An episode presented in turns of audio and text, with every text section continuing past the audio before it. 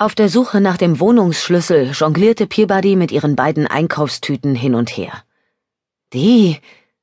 Sieg stellte die kleine Tasche, mit der er nach New York gekommen war, auf den Boden und fügte die beiden Tüten seiner Schwester, der, die er bereits in der Hand hatte, hinzu. Du hättest nicht solche Mengen einkaufen sollen. Ich weiß doch noch, wie viel du isst. Sie blies sich die Haare aus den Augen. Und jetzt komm endlich rein. Es ist vielleicht nicht groß, aber es ist mein Zuhause. Er trat hinter ihr durch die Tür, betrachtete das durchgesessene Sofa, die mit Krimskrams überhäuften Tische und die leuchtend bunten Poster, mit denen das Wohnzimmer tapeziert war. Warum packst du nicht erstmal aus? Das dauert höchstens zwei Minuten, was ungefähr doppelt so lange ist, wie ich brauche, um dir hier alles zu zeigen. Sie packte ihn am Arm und zog ihn durch den Wohnraum zum Schlafzimmer hinüber, in dem es außer dem Bett lediglich ein kleines Tischchen, eine Lampe und ein schmales Fenster zu entdecken gab. Ähm, ist es okay, wenn ich kurz dusche? Sicher. Allerdings dauert es ein bisschen, bis das Wasser warm wird. Ich habe es nicht eilig. Als er mit seiner Tasche ins Bad ging, rief sie aus der Küche bei Charles Monroe an und sagte die Verabredung für diesen Abend mit ihm ab. Sie wäre ehrlich überrascht gewesen, wie gut ihr kleiner Bruder sie verstanden hätte, wenn sie ihm davon erzählt hätte. Er dachte an eine Frau und sagte sich zum tausendsten Mal, dass er nicht das Recht hatte, an sie zu denken. Sie war verheiratet und sie war seine Auftraggeberin. Er hatte nicht das Recht, etwas anderes in ihr zu sehen oder eine derart heiße Freude zu empfinden, weil er sie bald wieder treffen würde. Es würde ihm bestimmt gut tun, sie in ihrer eigenen Umgebung an der Seite ihres Ehemanns zu sehen. Vermutlich hatten allein die Umstände ihrer ersten Begegnung diese jugendliche Schwärmerei bei ihm bewirkt. Während er sich mit einem Handtuch trocken rubbelte, versuchte er etwas durch das kleine, wasserdampfbeschlagene Fenster zu erkennen.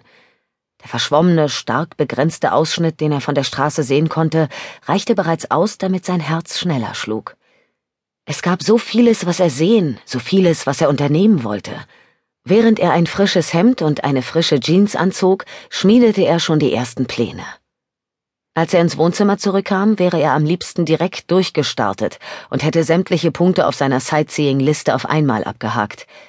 Als er merkte, dass seine Schwester eifrig Ordnung im Zimmer machte, erklärte er ihr grinsend, ich fühle mich ja fast wie ein offizieller Besuch.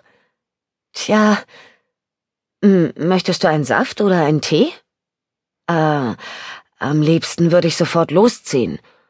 Peabody spannte ihre Zehen in ihren harten Polizistenschuhen an.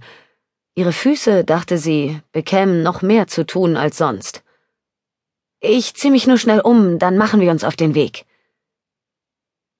Eine Stunde später war sie über alle Maßen dankbar, dass sie in bequemen, dick besohlten Schuhen einer dicken, weichen Wollhose und ihrem gefütterten Wintermantel aufgebrochen war. Sieg hatte es nämlich nicht nur auf sämtliche Museen, sondern auf schlichtweg alles, was die Stadt zu bieten hatte, abgesehen.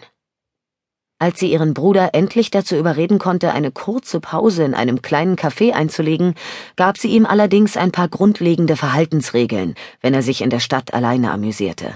Trotz seiner 23 Jahre hatte er sich das naive Vertrauen eines behüteten Kindes bewahrt. Sieg. Sie wärmte ihre Hände an einer Schale Linsensuppe und versuchte nicht an den Soja-Beef-Burger zu denken, der ebenfalls auf der Karte gestanden hatte. Ich erwarte nicht, dass du dich in deiner Freizeit in meinem Apartment verbarrikadierst. Ich möchte nur, dass du vorsichtig bist. New York ist eine wunderbare Stadt, aber täglich kommen hier Menschen unter die Räder, und ich möchte hundertprozentig vermeiden, dass du einer von ihnen bist. Ich werde vorsichtig sein, Wann fängst du mit deiner Arbeit an? Morgen. Wir haben alles besprochen, bevor ich zu Hause abgeflogen bin. Sie haben die Pläne und die Kostenvoranschläge vorbehaltlos akzeptiert und mir sogar das Flugticket und die Reisespesen im Vorhinein bezahlt. Du hast gesagt, Sie hätten deine Arbeit während eines Urlaubs in Arizona gesehen. Sie hat sie gesehen. Wobei schon dieser Satz seinen Pulsschlag beschleunigte. Sie hat eine der Statuen gekauft, die ich für die Camelback Künstlerkooperative angefertigt hatte. Dabei hat sie sich mit Sylvie unterhalten. Ich glaube nicht, dass du Sylvie jemals getroffen hast. Sie ist Glasbläserin. Nun, Sylvie war an dem Tag im Geschäft und hat erwähnt, dass ich auch die Schränke, den Tresen und die Vitrinen angefertigt habe. Darauf hat Mrs. Branson ihr erzählt, sie und ihr Mann wären auf der Suche nach einem guten Schreiner und Was? Peabodys Kopf schoss in die Höhe. Sie packte seine Hand. Branson? Genau. Sie haben mich angeheuert. Mr. und Mrs. B. Donald Branson. Er ist der Miteigentümer der Branson Werkzeug- und Spielwaren GmbH. Die Gegend, in der der Tüftler seinen Geschäften nachgegangen war, war nicht unbedingt für ihre Sauberkeit bekannt. Unweit der neunten, kaum einen Block von der Tunneleinfahrt entfernt, hatte er ein heruntergekommenes, schmuddeliges Ladenlokal gehabt. Eve öffnete das Polizeisiegel mit ihrem Generalschlüssel und seufzte, als sie merkte, dass die von Tüftler angebrachten Schlösser nicht verriegelt waren, dankbar auf. Zumindest bliebe ihr das mühselige Knacken der Sperrvorrichtungen erspart. Das Innere des Ladens war genauso freudlos wie die hässliche Fassade. Der Raum wirkte unheimlich, wurde ihr bewusst. Das einzige Fenster lag in ihrem Rücken und war sorgfältig vergittert. Die einzige Außentür war mit Schlössern regelrecht gespickt, und als Eve den Kopf hob, sah sie in einem Überwachungsmonitor die gesamte Straße und in einem zweiten das Innere der Werkstatt und sich selbst. Niemand wäre also je hereingekommen, den der Tüftler hier nicht hätte haben wollen. Sie trat vor den Tresen und merkte, dass der dort stehende Computer ein hässlicher Hybrid aus unzähligen anderen Geräten entnommenen Einzelteilen war Vielleicht hätte Jaffini, der Leiter der Abteilung für elektronische Ermittlungen, Zeit und Lust, etwas mit dem Ding zu spielen. Wie in aller Welt soll ich erkennen, ob er eventuell hier drinnen überfallen worden ist? sinnierte sie, während sie mit der Spitze eines Stiefels die Hülle eines Monitors zur Seite schob. Der Mann war total paranoid gewesen.